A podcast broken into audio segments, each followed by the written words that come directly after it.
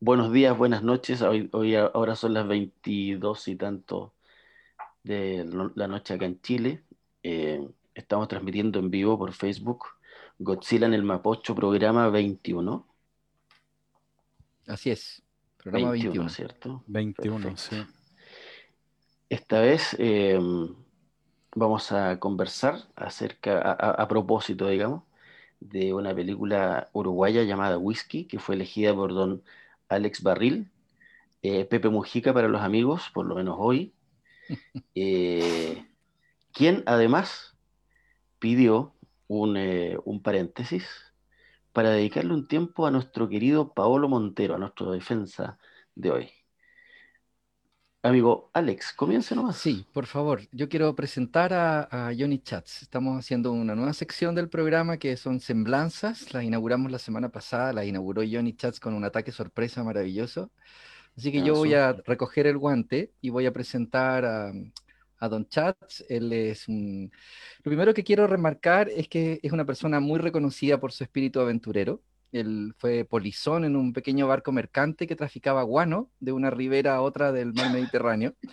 Estuvo perdido en África por años, viviendo mimetizado entre tribus de pigmeos y aprendiendo el arte de la reducción de cabezas.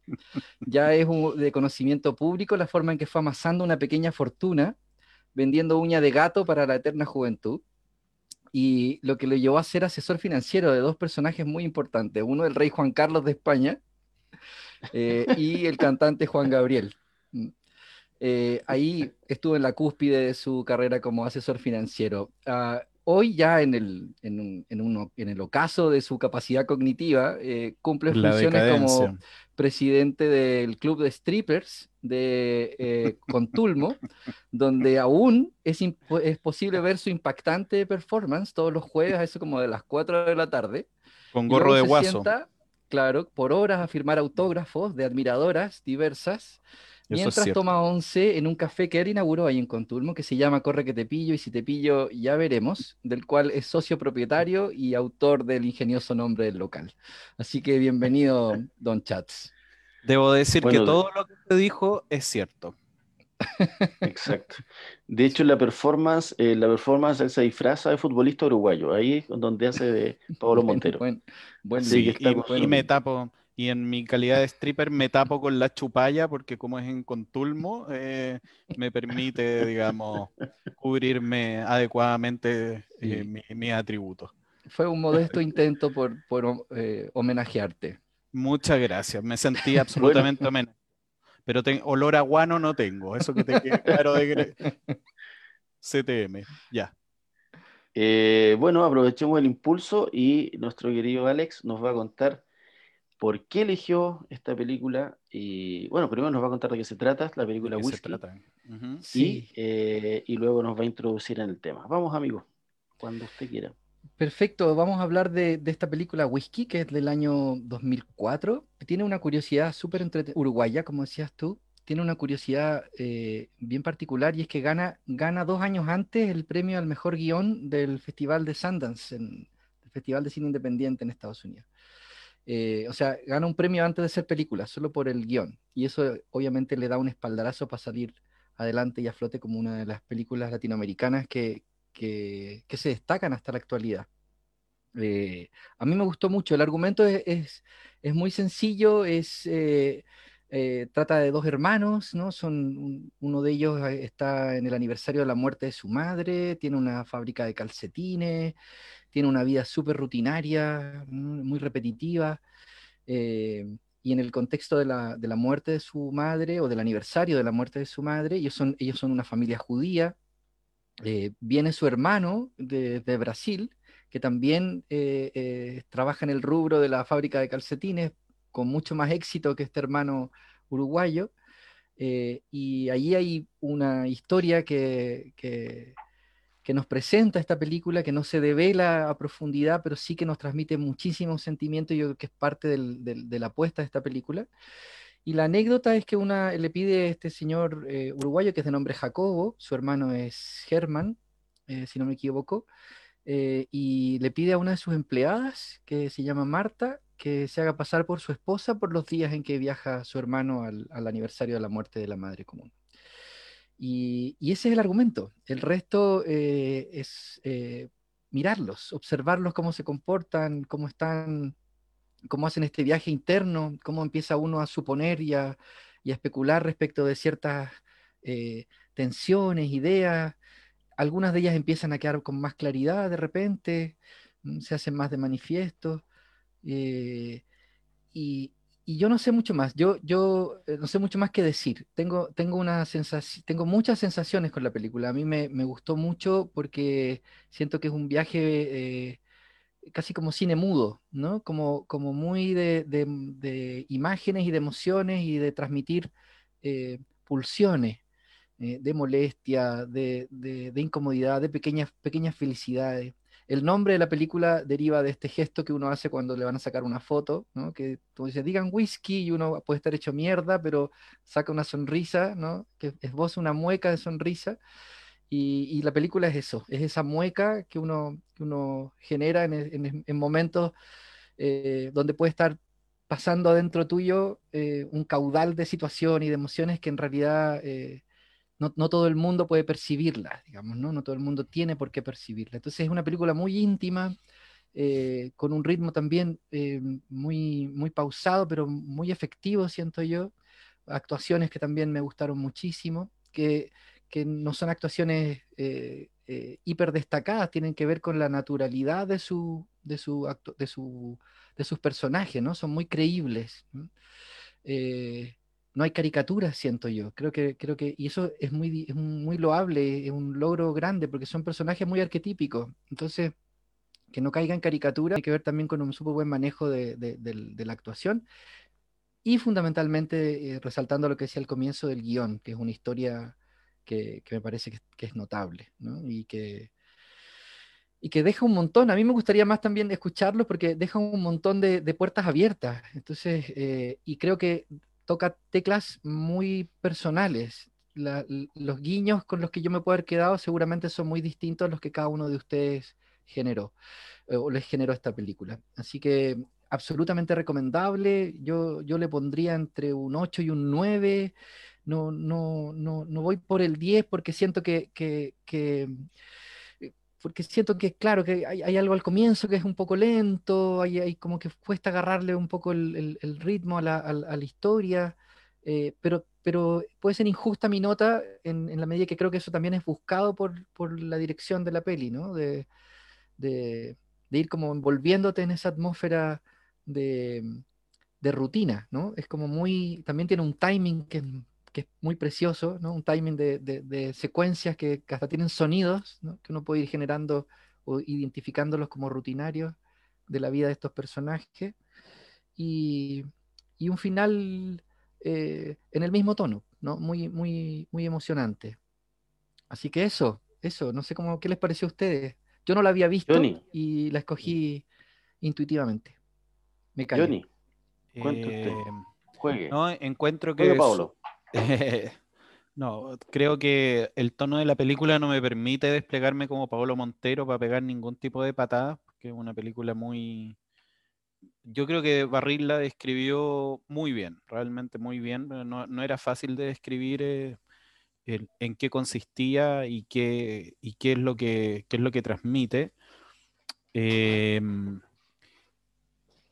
a mí, eh, yo creo que, que a, mí me pasaron cosas con la película. En, realidad, como mm, creo que mucha gente que la puede ver haría un comentario del que yo siempre he estado muy en contra, que es decir si una película es lenta. Encontré que una película es lenta.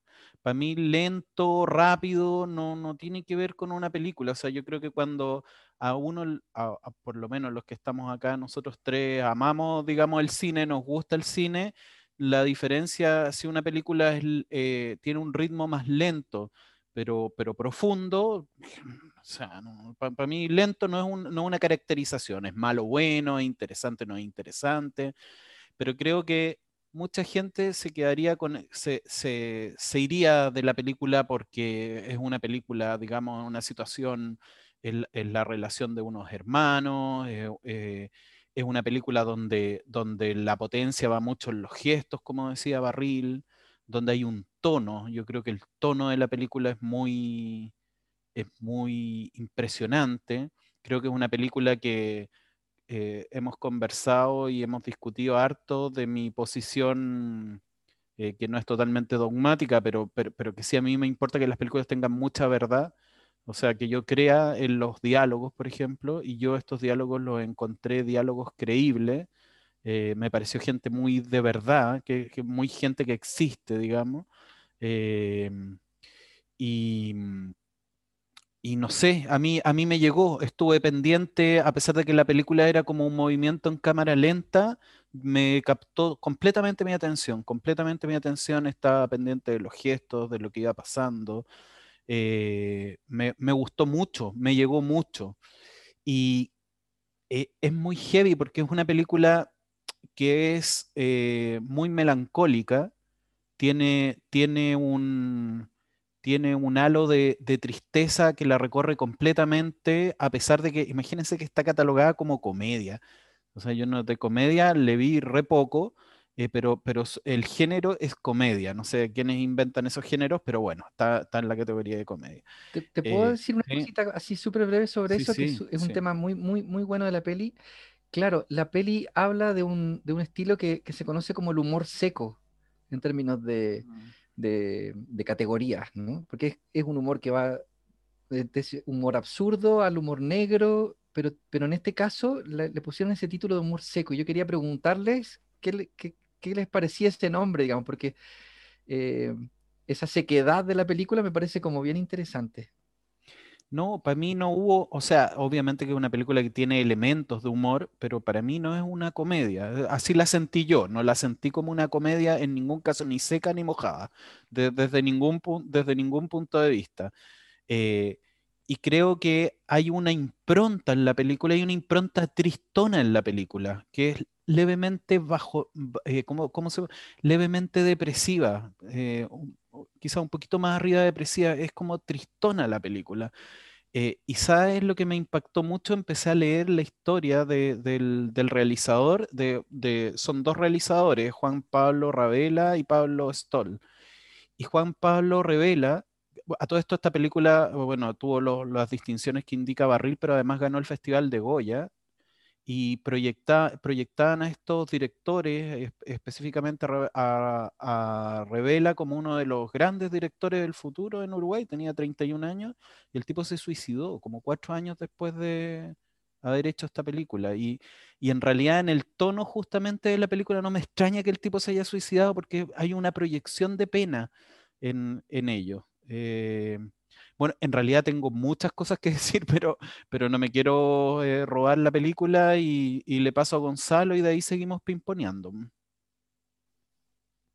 Vale, bueno, yo también me enamoré de la película, pues, ¿para qué, para qué andar con cosas? Eh, nos costó grabar este programa y la verdad es que yo quería participar precisamente para comentar. Em, eh, bueno, no sé si da para ponerle nota 10, pero, pero yo creo que se acerca. Está entre el 8 y el 9 también. Pongámosle un 8,75. Em, yo encontré las actuaciones deliciosas, esa es la verdad. Yo, bueno, eh, no sé si ustedes vieron una película que se llama Roma, de Alfonso Cuarón, que está también, bueno, a todo esto la película Whisky está en Netflix, ¿ah? por si acaso, no lo hemos dicho.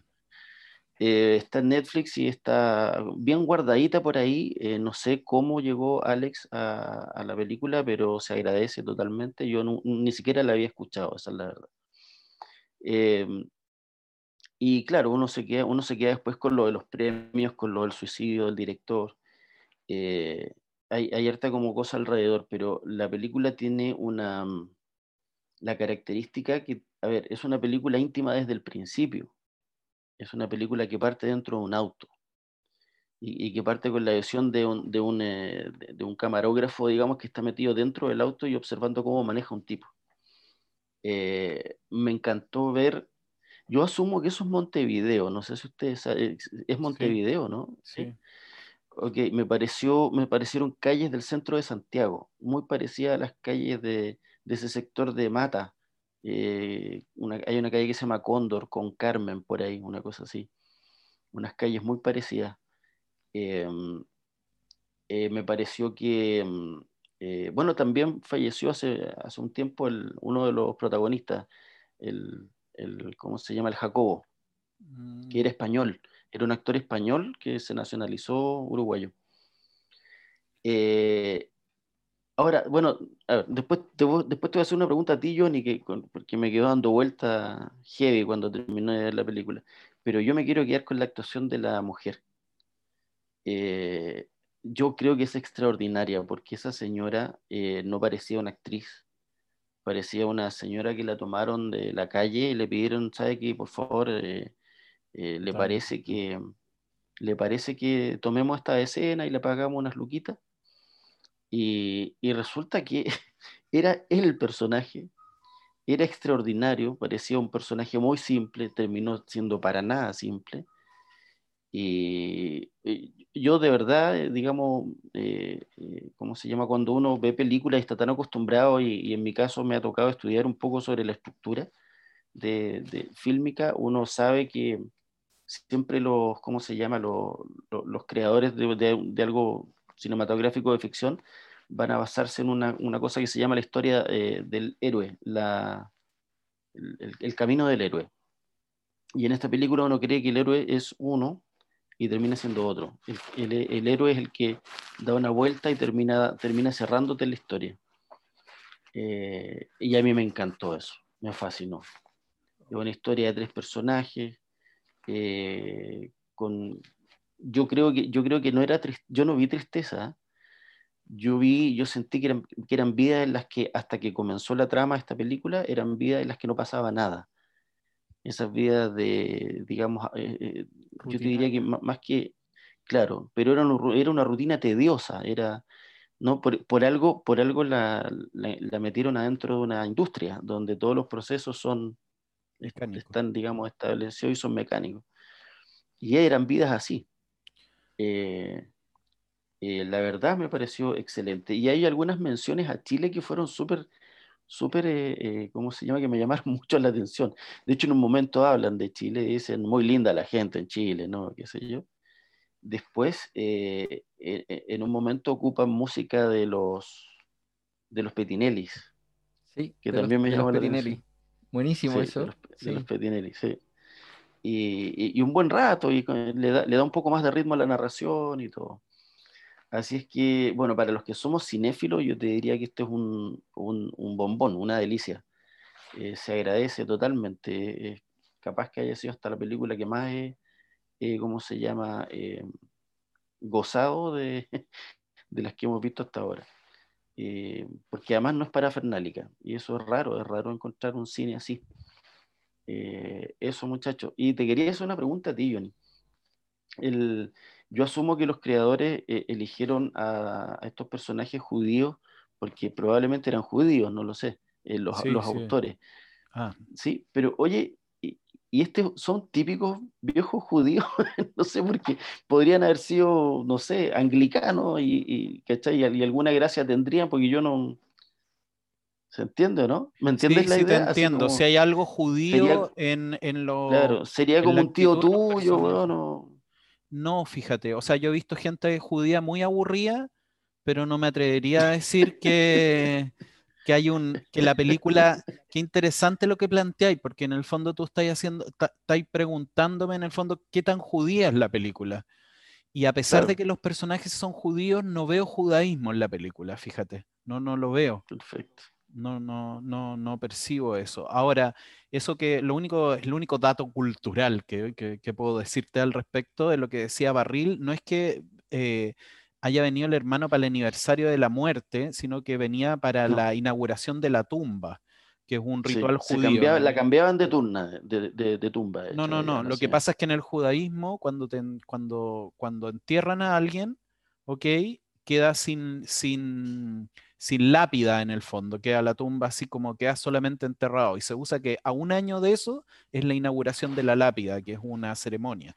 Y a eso es lo que venía, tiene un nombre en hebreo, pero ahí ya me pierdo, digamos, porque no soy el judío más observante, ni mucho menos. Toda la razón. Mucho menos. Pero eso, Eso es. La película lo dicen, yo no recuerdo tampoco, pero en la película lo dicen.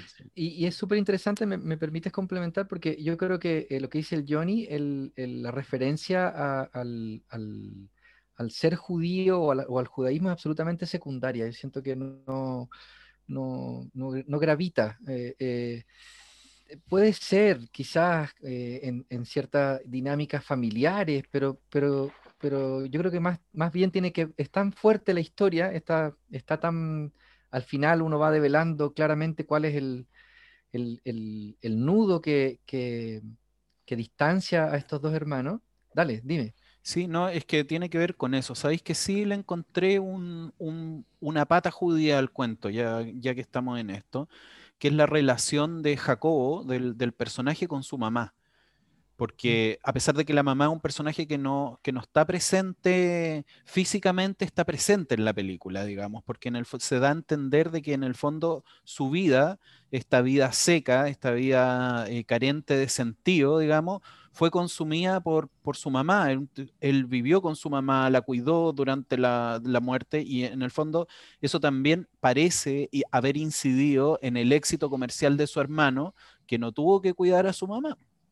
Entonces, y, la madre judía, bueno, es de, de chistes, digamos, er, eh, el, arquetipo, digamos, de la madre judía es una cuestión súper súper fuerte, digamos, en la personalidad, el ser posesiva, el, el, hacer sentir, sentir provocar sentimiento de culpa en los hijos, todo, bueno, pero todo eso obviamente que es un, es un ¿cómo se llama? Una caricatura, Pero, pero, pero es está como en el ambiente cultural de, los judíos. Es como, es, como el es como el personaje de Big Bang Theory, pero Claro. si lo han visto. Hay un personaje judío que, que discute con la mamá. Y ahora no, yo, tengo que decir que es una caricatura, pero es que mi misma madre, pues, o sea, entonces no sé qué tan lejano puede ser todo esto. Y además, yo creo que también no es casual, porque la, obviamente la presencia judía en el, en, el, Río de la Plata es enorme, pues. entonces ahí hay, una, hay una cotidianidad con, con, con, con con la forma de ser, que, que, claro, uno, uno, uno, tira un, una cámara en la calle Montevideo que pregunta, me parece que está ambientada un par de décadas atrás, además, yo creo, que está hecha en el 2004, pero se ambienta, creo que en los 80 o, fines de los 80, por ahí está ambientada. Em, y sí, me parece que está muy bien trabajado. Es, e, el judaísmo como tal está muy bien trabajado porque es muy sutil, está en un contexto de este ritual. Y, solo quería aportar un, último datito, así como ustedes trabajaron maravillosamente y, comentaban lo del director.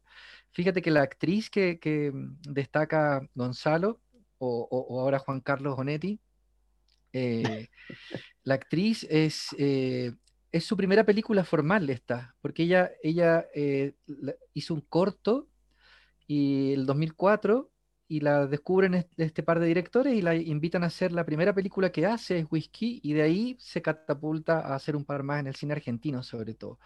Marta Pascual. Mira qué buena. Muy, muy buena, muy buena. Oye, bueno, Mireya, Mireya Pascual, perdón. Durante la película hay, hay alusiones a, a que los hermanos, bueno, son fanáticos de un club, de un club de fútbol. El tanque. El tanque. El tanque hasta donde yo entiendo, es el famoso tanque Sisley. ¿Han escuchado hablar de ese? Algo he escuchado, a ver, pero dale, pero me cuenta, cuenta. Porque, porque el tanque Sisley jugó en la Copa Libertadores con Colo Colo. Y el tanque Sisley sacó a Colo Colo de la Copa Libertadores. Puta madre, a la Uruguaya. Qué buena, qué buena historia. Me encanta. Bueno, ahora mi corazón late por Uruguay. Y en la película aparecen ellos, en, eh, van a un, partido del tanque, del tanque Sisley, y era un, de hecho, siempre eso es lo que se decía, que era un club de barrio, ¿cachai? es que es hermoso. Eh, uno de los pasajes más lindos de la peli para mí es esa parte donde van al estadio a ver al tanque. A eso me refería yo con, estas alusiones a Chile, porque me acordé inmediato que el, el tanque Sisley, imagínate el nombre, la weá, el tanque Sisley que echó a Colo Colo Así como, hay que buscarlo, cuándo fue. Pero hecho a Colo Colo de la Copa Libertadores. Eh, fue muy divertido. Y creo que le ganó allá, le ganó acá. creo que le ganó acá también. Maravilloso dato. Oye, ¿sabéis que metiéndome, a ver, como en, en, Yo creo que uno podría de repente algunas películas decir desde dónde, tenía, con qué sostenía la cámara el, director. Y, bueno, estos son dos directores, pero, pero yo siento que esta es una película que está sostenida la cámara desde el corazón. Es una película súper íntima, como, como dijo Gonzalo. Y, y, justamente siento, siento la depresión del director en la película, porque fíjate que va mucho más allá de, que los personajes sean tristes o, melancólicos, para, como, Gonzalo no, vio tristeza, pero, pero, pero yo sí, pero, pero dejémoslo en melancolía. Eh, no solo los personajes son melancólicos, la calle, o sea, mostraban un edificio e, y, era melancólico, la ida al fútbol era melancólica. Iban, cuando se van de paseo eh, a, una, mm, a, un, playa. a una playa, no, hay poca gente. nadie. Es, de, claro, y todo es así, es todo en un tono de ese tipo. Y lo loco, les voy a contar lo que me pasó algo súper loco con la película, porque me enganchó, son esas cuestiones, porque te enganchan de cuestiones personales, muy personales yo desde hace 10 años que vivo en una vorágine, o sea, entre que, esto, voy a hablar de, lo mío personal, en una vorágine en que me fui a China, que quebró una empresa, que abrió otra, que cerró otra, que socios, que esto, que lo otro, pa, pa, pa, pa, miles de cuestiones, ¿cachai? Y todos mis días son estrés y esto y lo otro y yo lo trato de parar. Entonces, cuando veía esta película en que los personajes vivían en una monotonía absoluta, sabéis que me daba envidia esa monotonía, no me daba pena. Decía, quiero tener una fábrica de calcetines y que la weá y prender a apretar el botón todos los días, que todos los días son iguales, weá, ni poder dormir, ¿cachai? O sea, me dio, me dio más envidia que pena eh, en ese sentido. Qué, chistoso, qué chistoso. Sí, está, está muy buena. Yo, yo eh, estaba buscando una peli latinoamericana. Esa fue la ruta. Y estuve entre esta y una mexicana, que, la voy a guardar quizás para otro, para otro momento. Ambas se suponía comedias, que era otra ah, de, los, filtros. La de Lucerito, la de Lucerito con no. Luis Miguel. No, esa es la que viene para el estallido. No, qué horror. Ah, ah, eh, no, eh, no, esta era otra, una comedia mexicana también que, que fue bien premiada. Y buscaba comedia y llego a esto esperando reírme a carcajadas, digamos, ¿no? Y, creo que fue eh, un, tiro por la culata en ese sentido, pero una muy buena, una muy buena suerte el poder haber generado, eh, Oigan, poder dado con esta película. Eh, Diga. Se fijaron, hay, o sea, hay muchas escenas que, son como bien increíbles. Por ejemplo, cuando, cuando están en la rutina diaria de la fábrica, y llegan las, las operarias, que tenía dos operarias en una fábrica muy chiquitita, y cada vez que se iban le abrían el, el, las mochilas o, las carteras para mostrar que no se estaban robando nada y se iban. Y eso que podía ser agresivo o pasivo-agresivo no pasaba de pasivo-agresivo, era un hecho mecánico cuando funcionaba la fábrica. Eh, no sé si tú te metías adentro de los personajes, la, la escena donde al comienzo donde él llega eh, y quiere arreglar el aire acondicionado, es como, eh, y se como que se respetan ciertos ritos o ciertos ritmos, ¿no? O sea, ella le dice, puedo llamar al técnico, él le dice, llámelo, pero nadie lo llama, él termina arreglando el aire acondicionado, él, con dos o tres días, y ella lo acepta, sí, hay como una aceptación que es como de una ternura enorme. Y, al mismo tiempo el personaje de ella creo que es el, que, el más complejo porque quizás eh, evoluciona más, crece dentro de la película y, termina... Sí, y lo curioso, lo curioso es que es complejo, pero fíjate que es el, es, el, es el personaje que entrega menos información. O sea, uno no sabe nada de ella y termina no sabiendo nada. Lo único que sabe es que es interesantísimo. Claro. Pero es, es curioso porque lograr eso, imagínate, yo, yo como les decía, es como ver una señora de cualquier lado, así sí, Pero está bueno eso que tú dices, pero ¿hasta qué punto uno no sabe nada? No sabe nada de su historia, es verdad. No tiene datos biográficos como los tiene de los otros personajes. De los otros personajes, pero, claro, pero hay, pero hay sutileza, ¿no?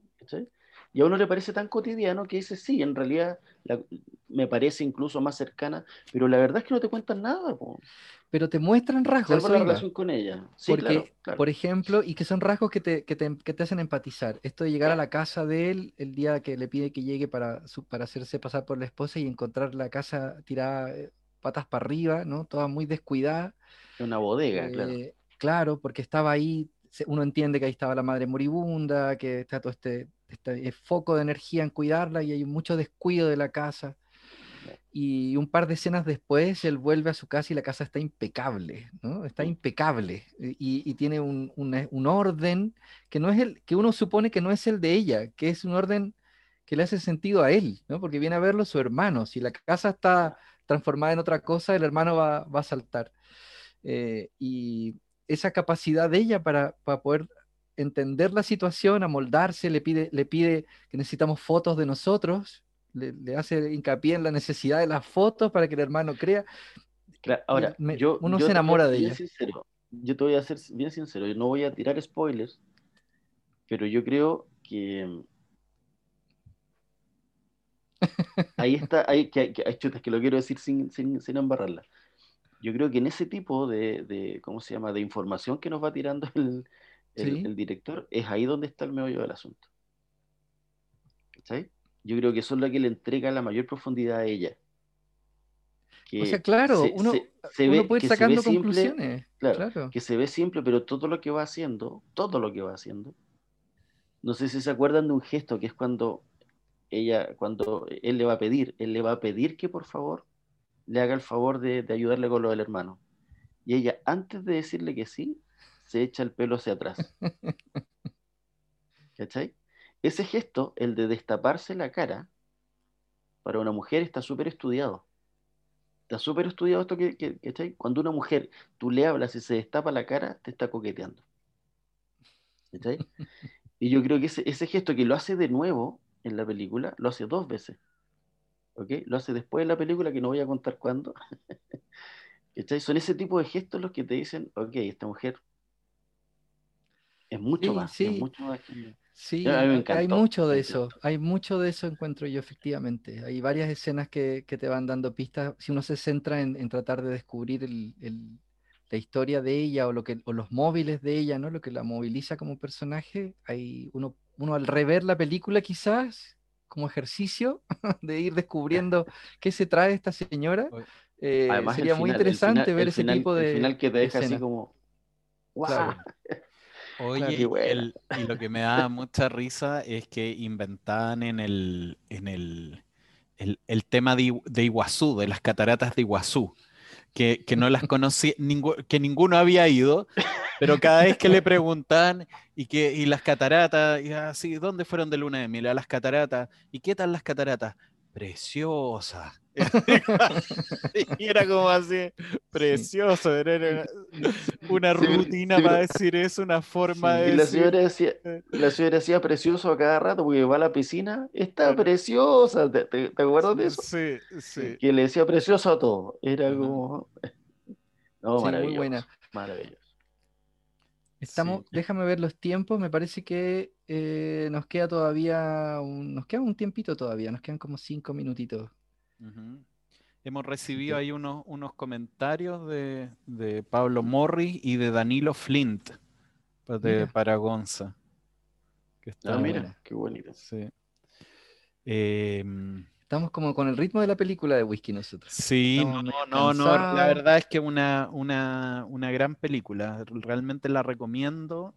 Eh, no se queden con la tontera de estar buscando películas que, o sea, con, con, con el cartel a la película lenta, es una película que, que tiene, que tiene mucho, tiene mucho adentro, está, está llenito de está llenito de contenido, está llenito de significado, está, está, está buena. Dejen, Dejen de ver películas de superhéroes y vean películas como esta. Claro.